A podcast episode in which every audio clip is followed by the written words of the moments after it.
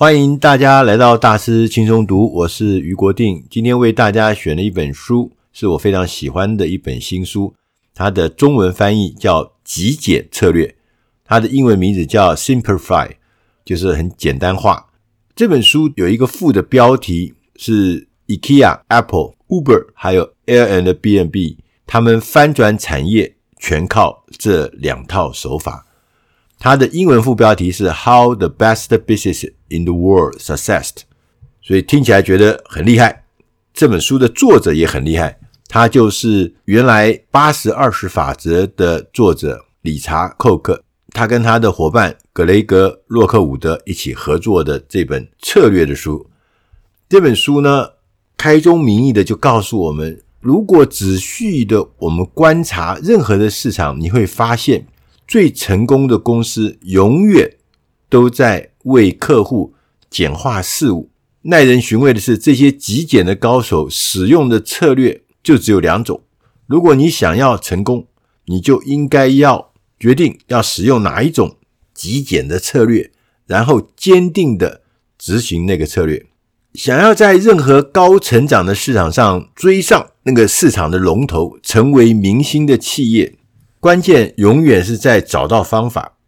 因为龙头已经在前面跑，你要追上它，你一定要有方法。如果你跟龙头做一样的事情，你是永远追不上龙头企业的。所以你必须要先想，我们如何来简化目前主导的商业模式跟市场。成功的极简高手会采取一个很厉害的策略，这个策略只有两种形态，一种是大幅削减价格。使得市场以指数般的倍数成长。另外一个是依循一个简化的价值主张，推出简单易用的全新商品。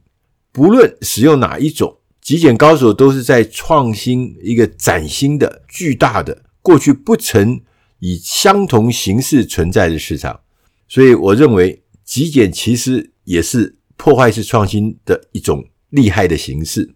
你推动简化价格跟简化主张之间的差别在哪里了？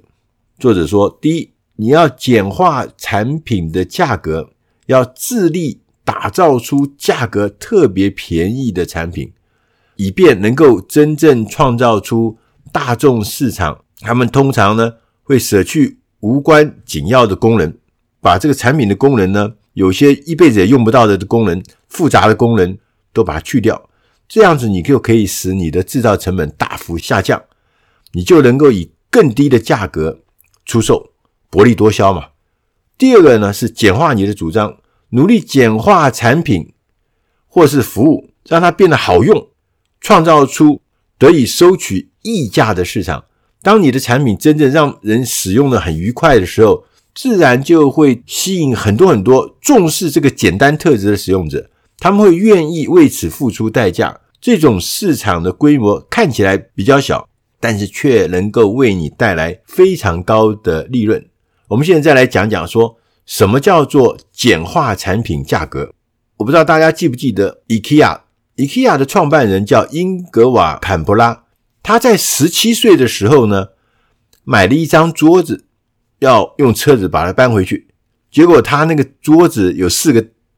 所以怎么车子都塞不进去。他于是就想说，我如果能够把这个家具变成一个平整的包装，就把那四只脚收起来，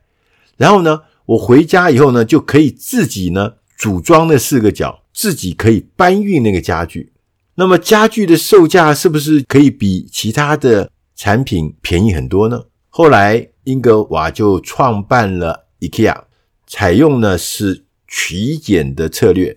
它提供了是。售价很低廉的产品，它的产品价格通常是竞争对手的一半。它同时提供了一个一次购足的解决方案，就是有一个零售的店面，把所有装饰房屋所需要的一切都放在那个店面里面，然后它的产品很容易使用，你可以马上拿到东西，你不用等人家来送货，你甚至只要简单的几个步骤就可以把这东西组装起来。当你简化价格的时候，定价就是你的策略，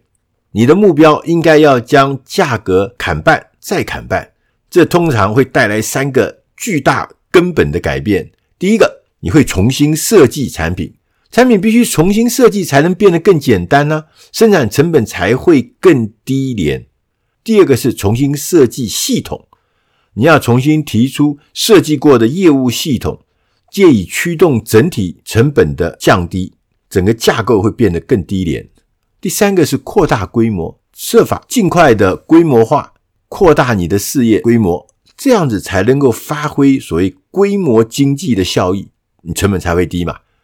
第二个呢，要简化你的主张，这是第二个重要的策略。例如，Uber 让顾客透过智慧手机的应用程式来叫计程车，Uber 的应用程式还提供了追踪跟评价司机的功能。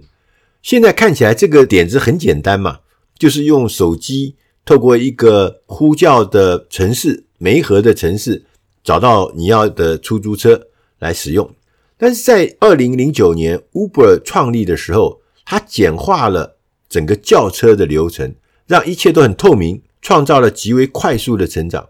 当然，这套方法也很容易复制，所以 Uber 呢，就同时在很短的时间之内，在全球数百个重要的城市推出了服务，来抢先竞争。简化主张几乎就是在讲产品设计。你的目标要让产品变成一种享受。大多数的时候，简化产品设计会有三个步骤。第一个，要让产品使用起来更容易。譬如说，我们熟悉的苹果电脑，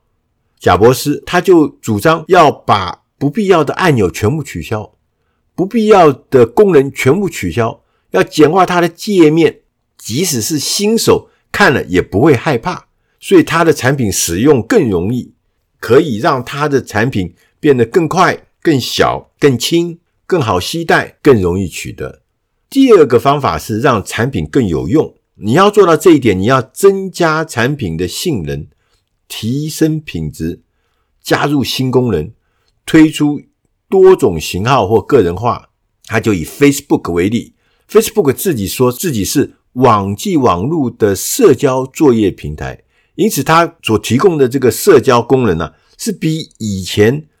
维系情感和互动的方式要有用的太多，而且大家喜欢用。第三个呢，是要让你的产品更具美感，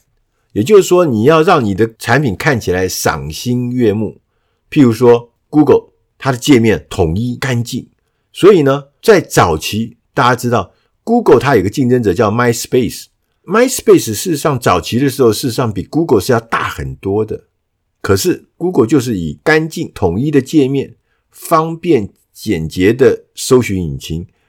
的使用方法，就超过了 MySpace。那有一个很有名的 Dyson 那个吸尘器，它也是以体现简化著称。所以呢，，Dyson 后来就异军突起，简化价格跟简化主张都足以改变你的局势。这是追求简化的第一步，是要找出哪一种方法适合你。决定之后，就可以开始执行你偏好的简化策略。然而，万一你如果遇上了你的竞争者也是使用极简策略的时候，那你要如何应应呢？那看起来好像对方使的路数跟你是一样的。这个时候，我告诉各位听众朋友，就是我们还是要用极简策略，只是呢，我要更迅速、更果决、更激烈的行动来回应这个极简策略。甚至我们在必要的时候要收购，Facebook 就收购了 WhatsApp，Google 又收购了 YouTube。这都是很好的例子，所以当你遇到的对手，他如果是使用极简的，你就要比他实行的更彻底；如果他不是实行极简策略，那当然你就用极简策略把他打败。所以，极简策略是现在在网络世界很多著名的企业他们所翻转产业的一个终极的方法，值得大家参考。以上的内容是出自《大师轻松读》第七百零六期极简策略，希望你会喜欢。谢谢大家，再会。